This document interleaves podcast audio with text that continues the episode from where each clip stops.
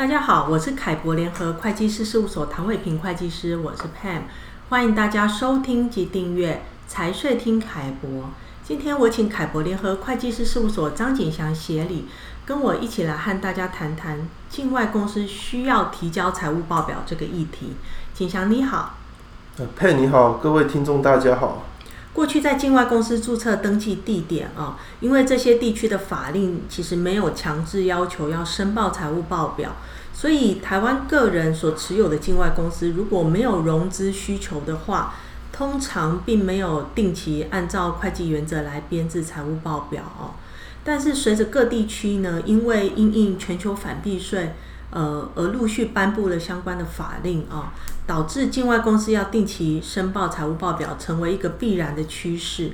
那我们就来综合介绍一下啊，目前有哪些法令会要求境外公司要提交财务报表啊？首先，台湾立法院在二零一九年三月通过资金汇回专法时，附带决议要求财政部在二零二一年八月十四号专法施行期满之后的一年内。报请行政院核定反避税条款中受控外受控外国企业制度的施行日期。那这个受控外国企业制度，也就是一般俗称的这个 CFC。那如果 CFC 实施之后，根据 CFC 法令规定，台湾税务居民所持有的境外公司需要每年定期申报财务报表，报表还需要经过会计师查核签证。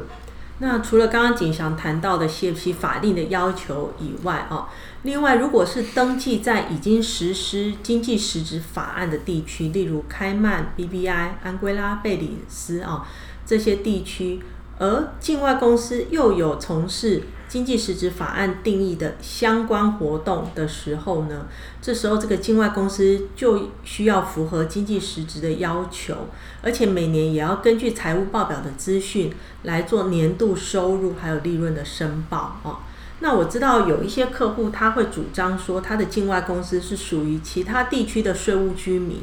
呃，来豁免这个注册地的经济实质要求。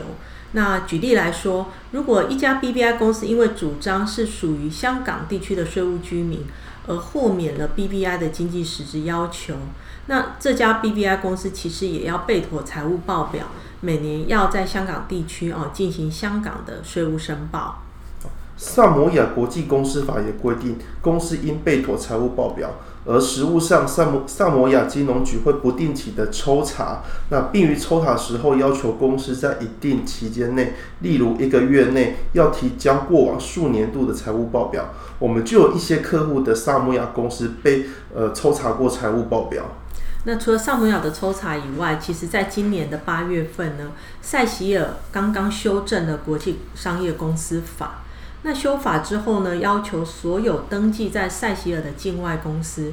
必须每半年将财务报表提交给当地的注册代理人。那如果没有按照这个规定的话呢，公司就会面临到罚款哦。所以这也是要提醒听众注意的。呃，再谈到摩里西斯。摩里西斯在二零一八年中，呃，修正财政法案时，废除原提供给非税务居民企业的第二类国际呃公司执照，并要求并要求要有经济实质。原本的摩里西斯的他们领取第二类国际执照的公司，在符合一定的条件下，是可以申请改制为授权公司的。但授权公司它必须申报财务报表，并在当地来进行税务申报。那上面谈到的哦，是一些要求境外公司要提交财务报表的法令。那到底要怎么样来准备境外公司的财务报表呢？其实按照规定哦，就如同大陆公司或是台湾公司一样哦，企业应该要按照一般公认会计原则来准备境外公司的财务报表哦，而且可能会根据不同法令的要求，需要追溯编制过去几个年度的财务报表啊。那机关公司财务报表编制其实有很多细节哦，需要讨论。如果有相关的问题，欢迎大家洽询凯博联合会计师事务所。